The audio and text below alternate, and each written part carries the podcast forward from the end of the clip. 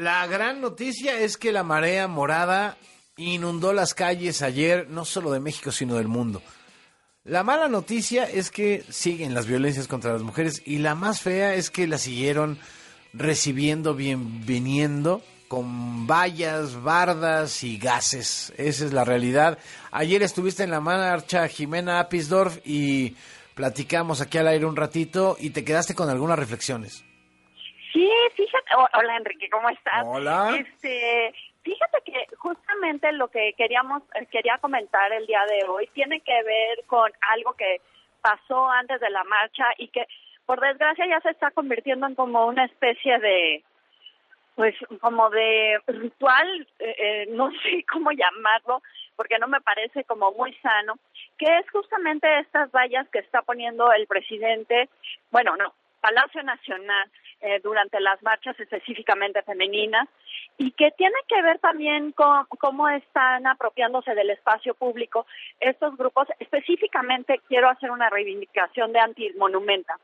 Este, como tú lo sabes, en el 2021, cuando se colocaron estas vallas por primera vez, este grupo, unos días antes de que fuera la, la marcha del 8 de marzo, y empezaron a escribir una especie de valla que se convertiría en un memorial con los nombres de las mujeres fallecidas.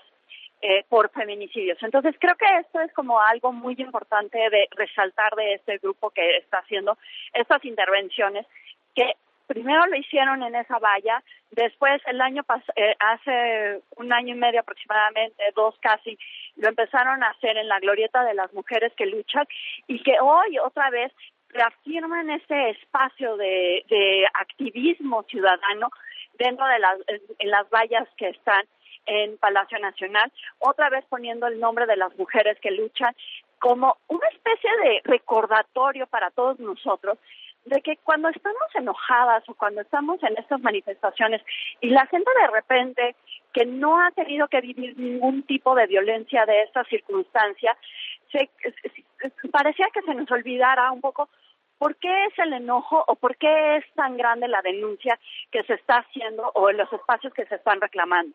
Entonces, Antimonumenta el martes en la noche, eh, después de que hubieran colocado las vallas, que curiosamente, Enrique, como ya ahora ya me, ya me estoy volviendo experta en vallas porque ya he visto varias, este, con la del INE ves que también pusieron unas vallas y en ese sentido estas las soldaron.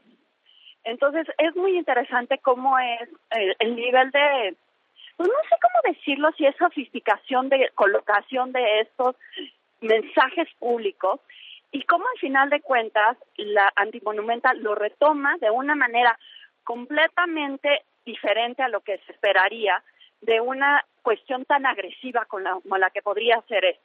Entonces vuelven a poner los nombres de mujeres que están luchando, de mujeres que, se que hemos perdido en esta lucha y pone la el eslogan más grande, la glorieta se queda.